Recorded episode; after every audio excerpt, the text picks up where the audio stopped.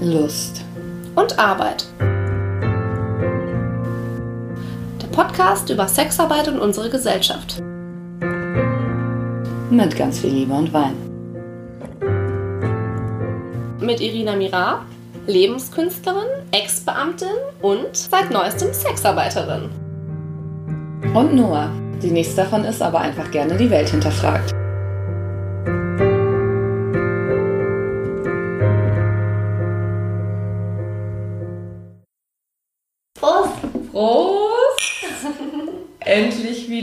Persönlich. Wir sehen uns real.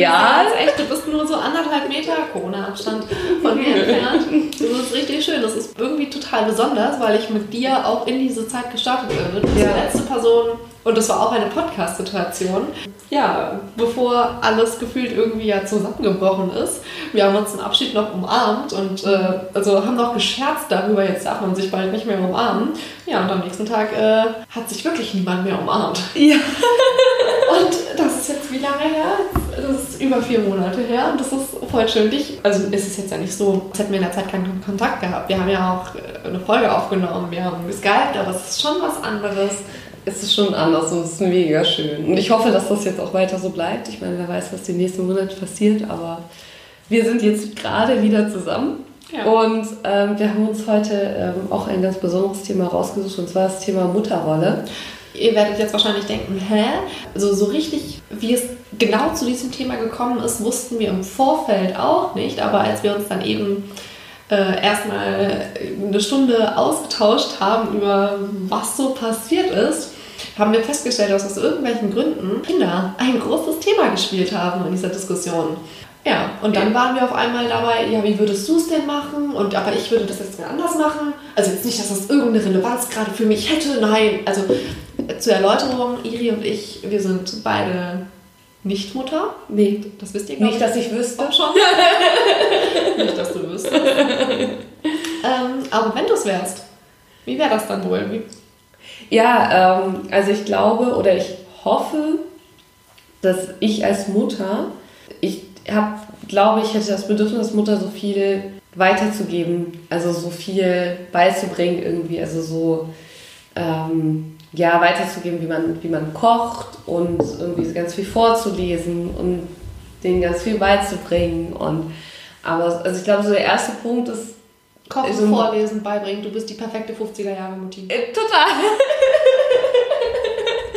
Also so irgendwie so ein bisschen so fast so, so Lehrerin-Style irgendwie, so dass wir so, ah, ich möchte mein Wissen an die nächste Generation weitergeben. Ne? Ähm, und dann aber auch, ich glaube, was ich auch so, ähm, also ich, oder ich würde mir zumindest wünschen, dass ich als Mutter halt so meine, meine Kinder immer bedingungslos liebe und nicht meine eigenen Erwartungen an sie überfrachte, sondern mir denke, ja, okay, du hast jetzt hier kleine Menschen auf die Welt gebracht und du begleitest sie jetzt darin, bis sie alleine klarkommen und dann lässt du sie los und sie fliegen frei in die Welt hinaus und machen, was sie möchten. Ich weiß nicht, ob ich es hinkriegen würde, aber ich glaube, das ist so mein Mutterideal an mich selbst. Also das, was du da gerade gesagt hast, mit dem du hast jetzt irgendwie kleine Menschen in die Welt gebracht, finde ich auf jeden Fall schon ziemlich gut, weil also das bedingt auf jeden Fall viel, was ich an, an Mutterschaft vielleicht positiv fände. Also dieses A, oder was das für mich halt auszeichnen würde, dass du A anerkennst, hey, das sind eigenständige Menschen. Und zwar vollständige, also das sind einfach schon in sich vollständige Menschen ähm, mit eigenen Dingen, die sie fordern und Wünschen, die sie haben und Zielen. Und die sind auch teilweise losgelöst von dir, aber gleichzeitig eben auch anzuerkennen, du bist immer noch auch ein eigenständiger Mensch und du hast auch noch eigenständige Bedürfnisse und auch noch andere Träume und ähm, du bist jetzt nicht Mutter, Punkt. Sondern ja, dass Mutter, Muttersein irgendwie so ein Teil deines Lebens ist und nicht nur, also auch nicht gleichzeitig, jetzt verhaspel ich mich schon in mir selber, jetzt halt auch nicht so dieses, ich bin Mutter von ähm, 16 bis 18 Uhr und vorher bin ich es nicht und nachher bin ich es nicht, sondern dass das irgendwas ist, was zu dir gehören muss, was du immer bist, was du dann auch bist, aber was du auch, wenn du auf der Arbeit bist, weil es eben einfach irgendwie ne, so wie du Mutter bist, bist du ja auch andere Dinge. Ich glaube nicht, dass im Muttersein, ich hoffe nicht, dass im Muttersein ganz andere Dinge zum Vorschein kommen, die sonst gar nichts mit dir zu tun haben. Im Vorfeld haben wir irgendwie Mutterrolle. Noah, ganz kurz, wie siehst du dich dann als Mutter? Ja, weiß ich ja nicht. Da, äh, genau, weil im Vorfeld hast du mich gefragt, gefragt, äh, was wäre deine Mutterrolle? Und dann konnte ich nichts zu sagen. Und jetzt, während ich dir zugehört habe, habe ich halt gemerkt, dass ich mich an dem, an dem Wort Rolle gestört mhm. habe. Also dieses Ding, hey, das ist eine, eine, Rolle, wie man halt eine Rolle im Job zum Beispiel performt. Mhm.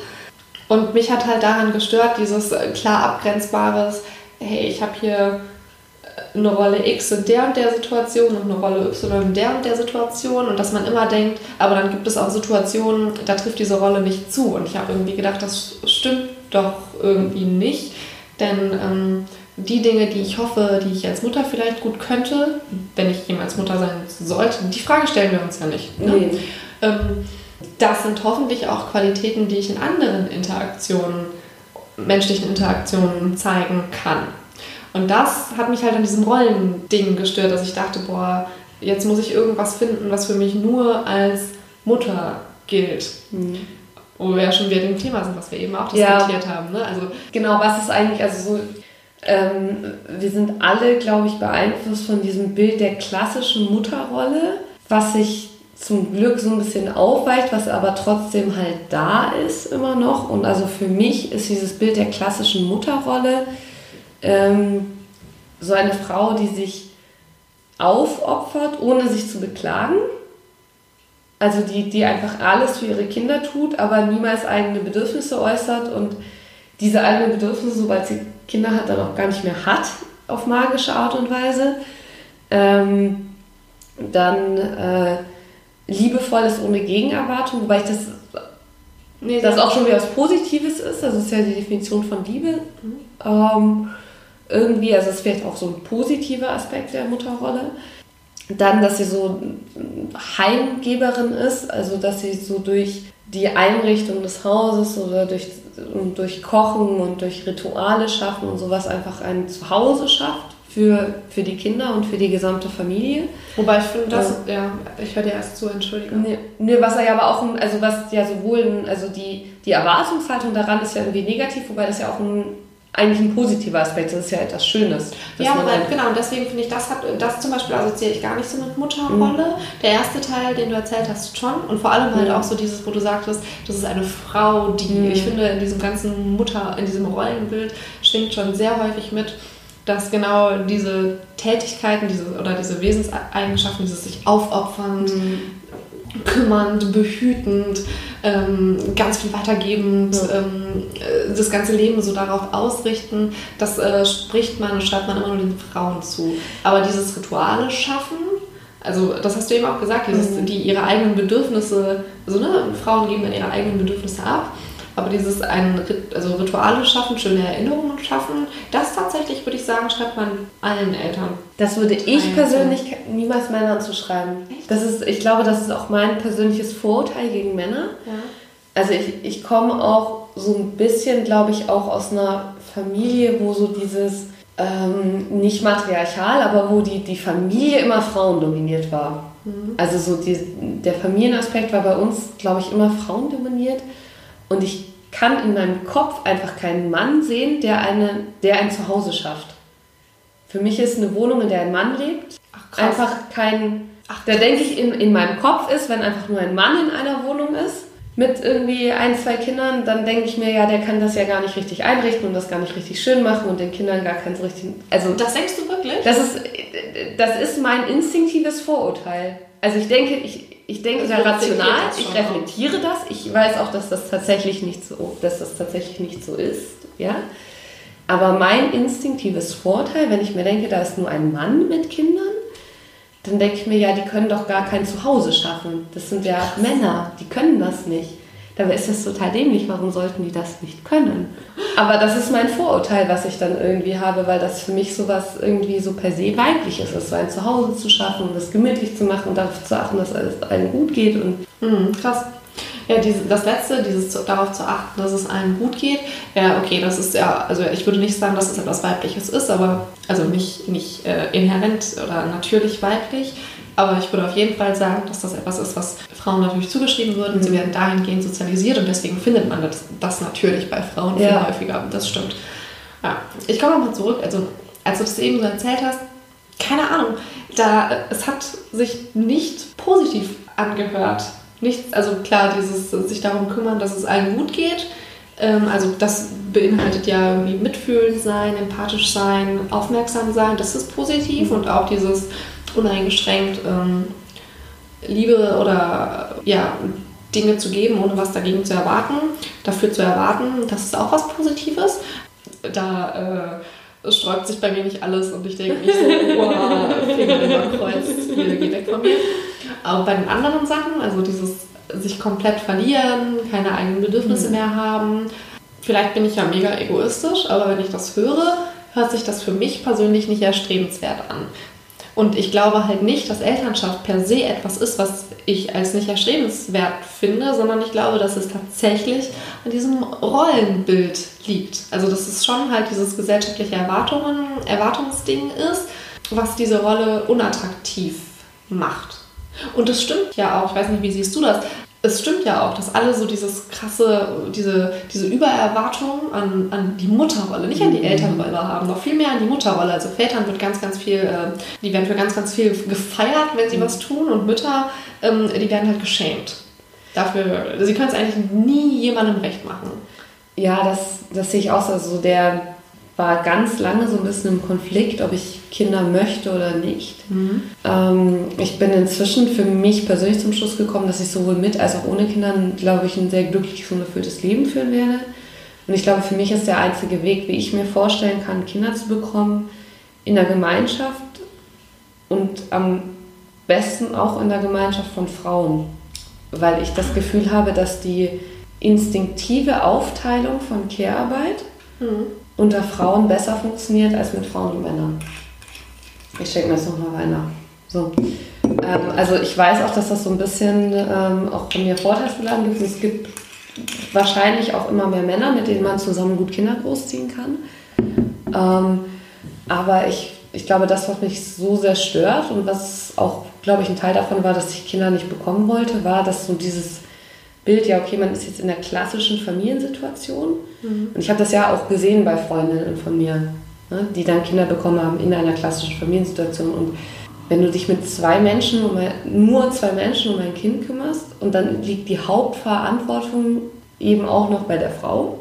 Gar nicht, vielleicht weil man sich so rausgesucht hat, sondern weil es das gesellschaftliche Erwartungsbild ist, was man reproduziert, dann ist das einfach sehr viel.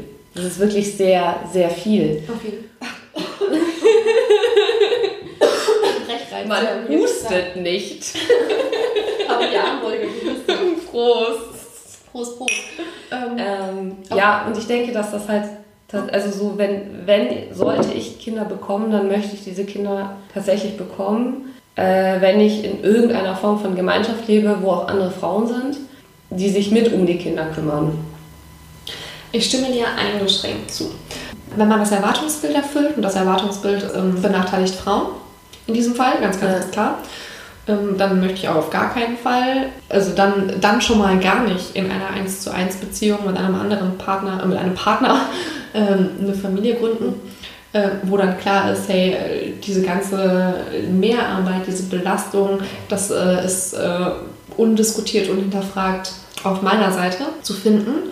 Und dahingehend glaube ich natürlich, dass wenn man das mit mehreren Frauen tut, und ja, stimmt, dann teilen die sich die Care-Arbeit eher auf, weil sie es einfach gewöhnt sind, weil wir es natürlich alle einfach gewöhnt sind, weil wir so sozialisiert sind, ja. dass wir solche Aufgaben auch übernehmen und auch sehen, wo dieser mhm. Handlungsbedarf ist und den dann halt auch einfach füllen. Ja? Und jetzt nicht äh, das Aussitzen oder äh, das halt ignorieren oder auslagern. Auf der anderen Seite ähm, reproduzieren wir damit natürlich auch diese Verhältnisse. Ne? Also man, es, klar, es ist irgendwie anfangs anstrengender, ähm, aber es wäre ja viel gesünder, finde ich persönlich, für, für alle, das dann halt tatsächlich mal in Frage zu stellen und da auch in, in Konflikt, in Konfrontation zu treten. Und das sowohl in einer Paarbeziehung wie auch in einer Gruppe, so oder so, ob das jetzt äh, nur Frauen sind oder eben eine gemischte Gruppe. Aber jetzt noch losgelöst davon, das sind ja die zwei Szenarien, die du eben aufgemacht hast, ähm, finde ich, also dass das gar nicht mal ausschließlich der Aspekt ist, weswegen ich, wenn immer Kinder in der Gruppe vorziehen würde, sondern weil ähm, ich selbst, wenn man es sich zu zweit aufteilt oder selbst wenn man, selbst wenn es nicht die Frau ist, sondern selbst wenn es der Mann ist, scheint es mir so, als hätte man jetzt gerade eigentlich selbst dann keine faire Chance für sich, für, für den Partner, die Partnerin, für das Kind, die Kinder, für den Job, für, für weitere Familie, für auch gesellschaftliche Ideale, für all diese Ansprüche oder diese Elemente, die irgendwie Teil des Lebens sind, fair zu performen. Also ich glaube, dass, dass, dieses, dass diese ganze Care-Work, dass, dass die die Familie, dass die quasi ja privatisiert wurde, egal ob das jetzt der Mann oder die Frau ausfüllt. Ich glaube, das schränkt einen so krass ein und das kann man als Paarbeziehung einfach nicht leisten. Ich glaube, mir ist jetzt auch tatsächlich noch ein Punkt aufgefallen. Und zwar, wir empfinden Carework, Care, Carework immer als so einschränkend, aber ich glaube, was halt auch sehr einschränkend ist, ist diese männliche Rolle des Versorgers. Und ähm, wenn man dann darin geht, alte Rollenbilder aufzubrechen, geht die Diskussion ja sehr oft in die Richtung, ja okay, Frauen können jetzt auch arbeiten und Männer sollen auch Frauen ermöglichen zu arbeiten. Aber es geht kaum in die Richtung, ja, Frauen ermöglichen, wenn sie arbeiten und die Versorgerrolle einnehmen teilweise oder auch sogar komplett, ja, den Männern auch ihre Vaterrolle richtig auszuüben. Also nicht nur ein Vater zu sein, der abends ab neun da ist und dann mal am Wochenende oder so, sondern halt ein wirklich, also so ein richtiger Vater zu sein, der seine Kinder wirklich kennt und ähm, die aufzieht und auch einen wirklich engen Bezug zu seinen Kindern hat. Und das ist ja auch etwas, was sehr, sehr schön ist und was Männern ein Stück weit auch vorenthalten worden ist, dadurch, dass sie in diese Versorgerrolle gepresst worden sind mit 40, 50, 60 Stunden Woche, die es einem halt nicht ermöglicht, sich um Kinder zu kümmern, richtig, sich richtig, wirklich um Kinder zu kümmern und einen wirklich engen Bezug zu denen zu haben. Ähm, und deswegen ist es ja auch eine riesen, also auch wirklich eine Riesenchance für den, für den männlichen Teil, wenn man dann eben diese klassischen Rollenmuster aufbricht und entweder in der Gemeinschaft oder in einer Zweierbeziehung dann eben, ähm, wenn die Versorgerrolle von einer Schulter weggenommen wird und auf viele verteilt wird. Ebenso wie die können, Erziehung, also ne, ja. Elternrolle und Versorgerrolle.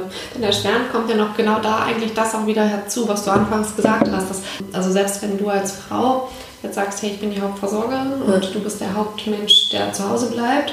Und wenn dir dann die Gesellschaft trotzdem die ganze Zeit sagt, ja, aber selbst wenn der Mann die ganze Zeit zu Hause ist und sich äh, 24-7 um das Kind kümmert, der kann dem trotzdem kein gutes Zuhause schaffen und der ja. kann keine Rituale und so. Ja. Dann äh, hast du ja dann trotzdem das Gefühl als Frau, das dass du das auch noch äh, zusätzlich leisten Und das hätte ich zum Beispiel ganz extrem, glaube ich. Wenn, also, wenn ich mich jetzt sehe in diesem Ding, dass ich in der Versorgerrolle wäre und mit einem Mann ein Kind hätte, der würde sich um die Kinder kümmern. Ich glaube, ich würde es ihm einfach, obwohl ich rational weiß, dass das nicht so ist, ich würde es ihm einfach, glaube ich, nicht zutrauen, sich 24-7 um ein Kind zu kümmern und wirklich und ein Zuhause zu schaffen und das alles so zu machen. Und dann würde ich mich immer noch in der Verantwortung drin sehen. Ich finde beide schlimm. Also es, ist, es ist auch, also es ist, glaube ich, auch ein Punkt, an dem ich ganz extrem arbeiten muss, weil das so ein, so ein mhm. krasses Bild ist, was ich im Kopf habe. Ähm, aber ich glaube, das haben einfach ganz, ganz viele im Kopf. Mhm. Ähm. Ich glaube, es ist auch wirklich schwierig, das loszulassen, weil einem das so eingeimpft worden ist. Ja, das ist allem, was einem ähm, sozialisiert wurde. Ich glaube, es ist auch schwierig, andererseits wahrscheinlich auch schwierig für Männer, die Versorgerrolle loszulassen. Ah, ich hoffe einfach, dass niemand, eigentlich wünsche ich niemandem, weder Männer noch, also ich wünsche einfach keinem Menschen, dass er 24-7 irgendeine Rolle haben muss oder ganz alleine eine Rolle haben muss. Deswegen ja. bin ich ja so Fan von Gemeinschaften. Ja. Also wo sich einfach, wo sich, wo es keine Aufgabe gibt, also im, im Prinzip ähm, so ein bisschen angelehnt an diese New Work-Modelle, ne? wo ja. du keine krassen, hey, das ist meine Rolle und ich bin in der Hierarchie dort oder dort, sondern wo man sich eben immer zu unterschiedlichen Aufgaben wieder neu zusammenfindet, zu unterschiedlichen Projekten und wo man in sich selbst eben mehrere Funktionen äh, vereint. Und das glaube ich, also es ist halt auch in Familiensituationen und hoffentlich auch in Gruppensituationen, wo sich dann eben auch diese Versorgungslast auf viele Schultern verteilt und auch dann ist es eben auch keine Last mehr. Ne? Ja, dann Sondern ist es halt schön. Genau, weil auch diese, äh, man gibt Kindern etwas mit und man gestaltet ein Zuhause zusammen und man kann sich immer noch selbst verwirklichen und äh, lebt halt dann, keine Ahnung, gerade hört sich das so nach Utopie an, aber eigentlich finde ich, so sollte das sein. Und es geht ja auch, also es ist ja nicht so, dass es jetzt komplett unmöglich wäre, äh, sich mit anderen Menschen zusammenzutun und ähm, gemeinsam Kinder zu erziehen und so sich einfach Arbeit generell irgendwie genau, aufzuteilen. Genau, genau Arbeit generell. Ähm, und es ist halt nun mal, wenn man sich die Arbeit aufteilt, ist es halt auch weniger.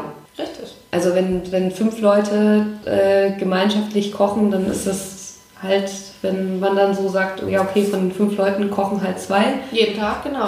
Dann ist es halt weniger Arbeit für alle, weil wenn fünf Leute einzeln für sich kochen, ist das insgesamt mehr Arbeit, als wenn zwei Leute für fünf kochen. Richtig, und so ist es ähm, bei allen anderen Dingen. Und so ist es bei allen Sachen auch. Dingen. Oder bei, nicht bei allen, aber bei ganz, ganz vielen Sachen ist es einfach so, wenn man es auf mehrere Leute verteilt, ist es schlicht und ergreifend weniger. Und dann bleibt mehr Zeit für für was auch immer man diese Zeit benutzen möchte, ob man jetzt diese Zeit benutzen möchte, um mehr Zeit mit seinen Kindern zu verbringen oder um mehr Zeit für eigene Projekte zu haben Richtig. oder um mehr Zeit zu haben zu arbeiten, seine Karriere vorwärts voranzubringen. Für Paarbeziehung. Oder, oder für Sport oder für was auch immer man halt machen möchte mit dieser Zeit, die man dann mehr hat. Aber man hat mehr Zeit, wenn man in einer Gemeinschaft zusammenlebt, weil die Aufgaben auf mehrere ja, Leute verteilt werden. Absolut.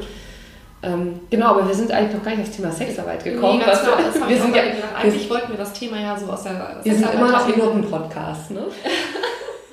Perspektive. äh, Prost. Genau, machen wir mal zwischen Prost. Also was ich so interessant finde an dem Thema Sexarbeit und Mutterrolle, also Huren oder Sexarbeiterinnen, Nutten, die Mütter sind, das clasht erstmal so im Den Kopf, wenn man so mit seinem Bild, was man hat von, von einer guten Mutter. Ähm, es ist aber tatsächlich so, ja, dass das ja viele gesehen, aber sie hat gute Mutter in Anführungszeichen gesetzt.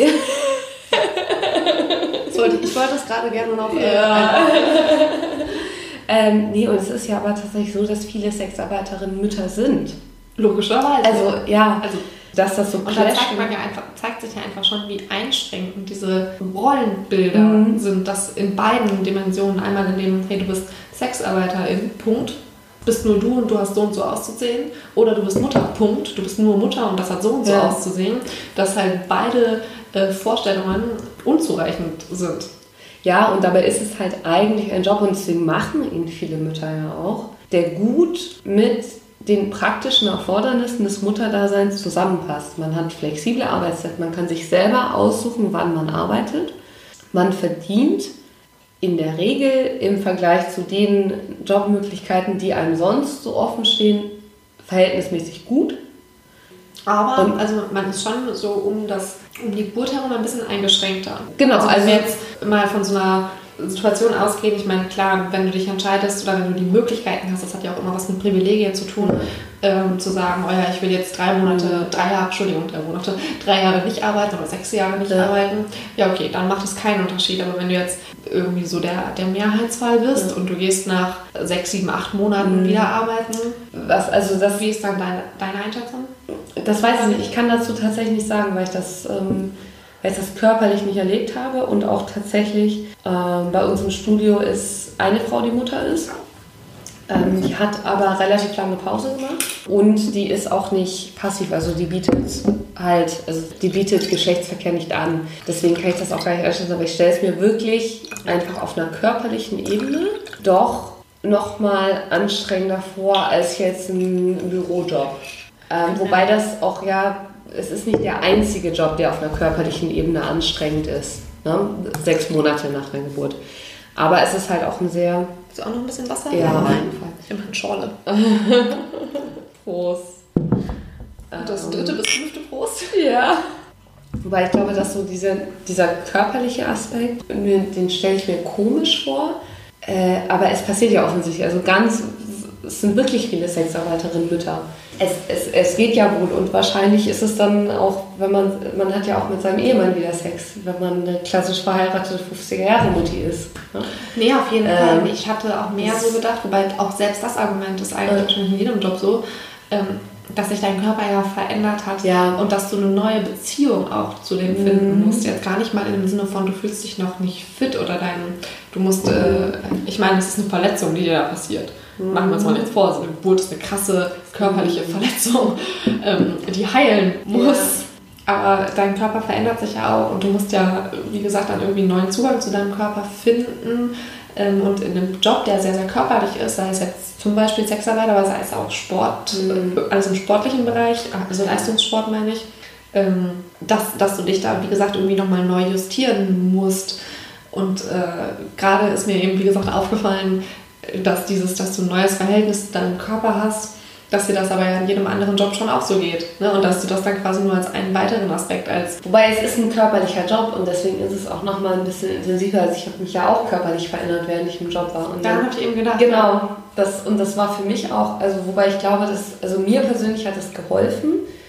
Ich glaube tatsächlich auch, dass es, es kann halt sowohl positiv als auch negativ sein. Also es kann einem sowohl helfen, nach einer krassen körperlichen Veränderung wieder zu seinem Körper zurückzufinden, weil man halt eben gerade, und das ist ja ein Problem, was viele Mütter haben, dass sie sich sexuell nicht mehr begehrt fühlen.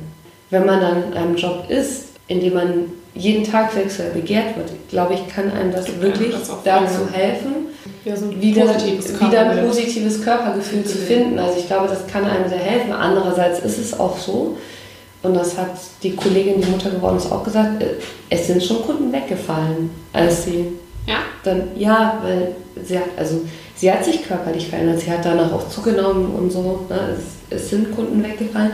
Aber es sind halt auch welche geblieben und es sind auch neue dazugekommen und es ist ein, es ist ein Prozess, der mhm. sich entwickelt. Ich glaube, ich glaube, es kann einem viel fürs Körpergefühl wirklich geben. Ähm, es ist aber natürlich schon so, dass man, ja, man übt eine körperliche Arbeit aus. Ja, okay. Die, und deswegen ist man auch mehr darauf zurückgeworfen.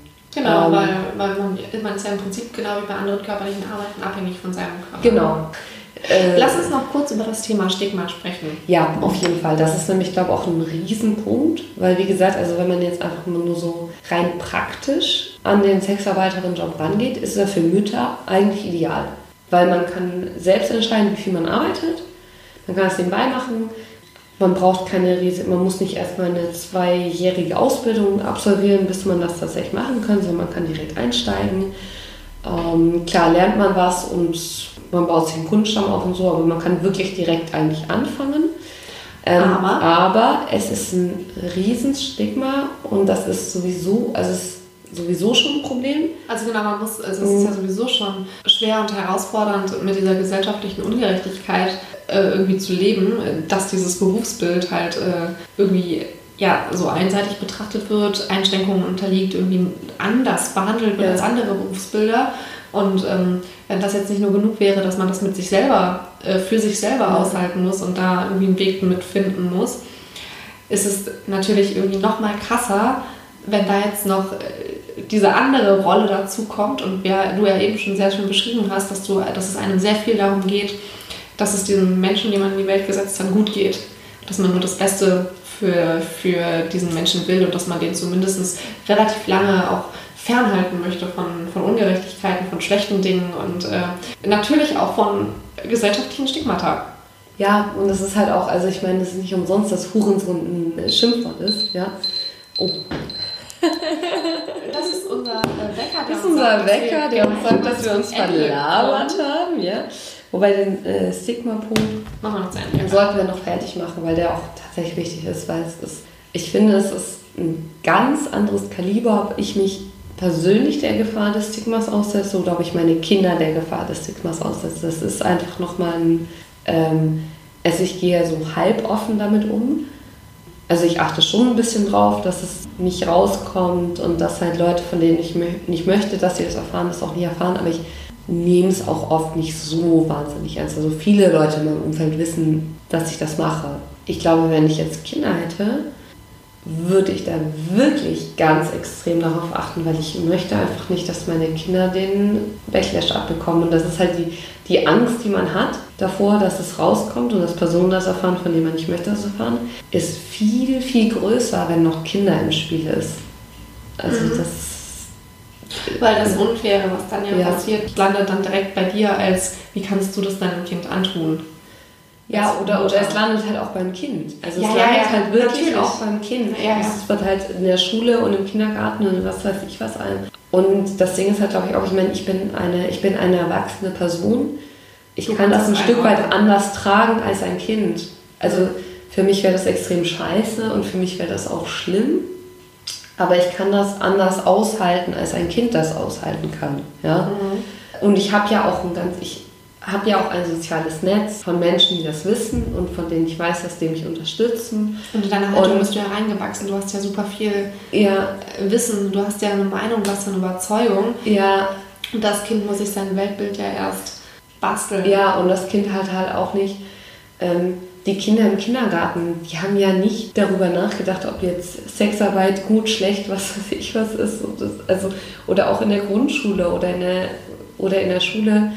Ähm, da ist es ja nicht so, dass die jetzt ein soziales Netz haben, ähm, was schon irgendwie reflektiert hat, bla, was das ist, vielleicht auch aus feministischer Perspektive oder, oder was weiß ich was.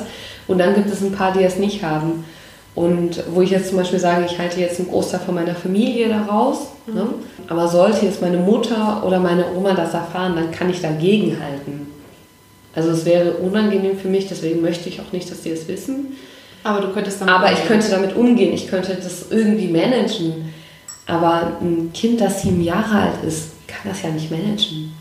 Ähm, das ist halt nochmal so ein ganz, eine ganz andere Gefahr, die dann hinter dem Outing steckt. Ja? Ähm, weil es halt nicht nur, es geht dann nicht nur um einen selbst, sondern es geht dann auch um das Kind. Ich glaube, wenn die Kinder erwachsen sind, ist es auch nochmal was anderes. Also auf der einen Seite verstehe ich deinen Punkt ja absolut. Mhm. Auf der anderen Seite würde ich den so ungern so stehen lassen, auch wenn wir jetzt schon drüber sind, weil ja dann quasi der Umkehrschluss wäre, dass dieses extremst ähm, Positive, was du gerade aufgezeigt hast, und extremst Beschützende und auch ähm, ja wirklich, also es geht ja auch wirklich um das Kind, dass all das Gedanken oder Aspekte wäre, die es die vielen Frauen, die Sexarbeiterinnen sind und Mutter sind, äh, nicht hätten oder nicht so einschätzen würden. Das glaube ich halt nicht. Aber ich glaube, es geht da gar nicht ums Arbeiten, es geht um das Rauskommen. Ich glaube, dass. Achso, ich hatte dich gerade nein, so verstanden, du würdest den Job nicht machen. Nein, nein, nein, nein, nein, nein. Ich würde den Job weitermachen, aber ich würde sehr viel mehr darauf achten, dass es nicht rauskommt. Ah, dann habe ich dich gerade missverstanden, nee, weil ich dachte, genau, ich dachte, was soll das denn ja, ja. eigentlich bedeuten, dass es nicht Nee, okay, gibt's halt nein, auch, nein, ja, das können aber nein. nicht alle, wollen halt auch nicht alle. Nee, können auch nicht alle, können ganz viele nicht, aber ich glaube, dass so die, ähm, die Angst davor, dass es rauskommt, ist viel höher. So, und ich glaube, die Vorsichtsmaßnahmen werden auch mehr. Und das ist halt auch etwas, was einen, die Vorsichtsmaßnahmen, dass es nicht rauskommt, ist etwas, was einen, glaube ich, sehr stark belasten kann. Mhm. Okay. Ähm, auch, dass man so, ich glaube auch, dass man dem eigenen Kind nicht ehrlich sagen kann, was man eigentlich macht, ist etwas, was einen sehr stark belasten kann. Ähm, und man kann natürlich einem erwachsenen Kind oder einem Kind, das vielleicht bei Teenagern kommt es wahrscheinlich auf das Verhältnis drauf an, ne? Aber man kann halt einem sechs-, siebenjährigen Kind schlecht sagen, was man macht, ohne die Gefahr herauszubeschwören, dass es halt in der Schule weitererzählt. Nun Das- ja. ja. Nun ja.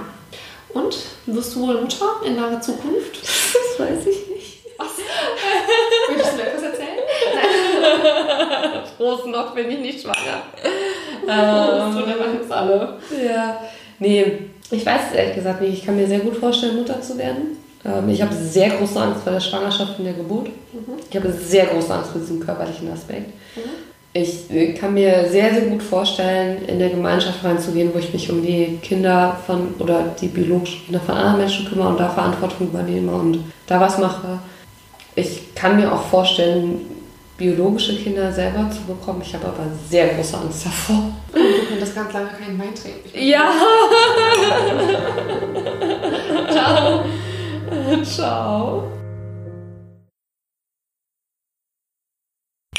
Ja, wir haben eine Bitte. Und zwar, wir haben jetzt auch einen PayPal-Link, mit dem ihr uns unterstützen könnt, weil der Wein zahlt sich nicht von alleine. Der Wein zahlt sich nicht von alleine. Und das ist relativ viel Arbeit. Das hätten wir gar nicht so gedacht. Nicht, dass wir diese Arbeit nicht unfassbar gerne machen, aber sie tut sich doch besser, wenn man dabei Wein trinken kann. Auf jeden Fall. Und wir fänden es tatsächlich auch ganz schön, wenn wir so zumindest die Kosten für unsere Arbeit wieder raus hätten. Und deswegen eine große Bitte an euch alle, wenn ihr auf der Suche nach Karma-Punkten und ewiger Liebe und Dankbarkeit seid, dann geht in den Supermarkt, guckt euch an, was eure Lieblingsweinflasche kostet und überweist uns doch diesen Betrag einfach. Genau, gebt uns eine Flasche Wein aus, da freuen wir uns drüber. Wohin soll das Geld gehen? Das Geld geht an den PayPal-Link. Ähm, der ist bei uns auf der Seite und auch auf dem Twitter-Account. Und Instagram, das ist äh, groß L, klein und, groß A, RB, also L und Arp. L und Ab. Ja, gebt uns einen Wein aus. Dankeschön. Ciao.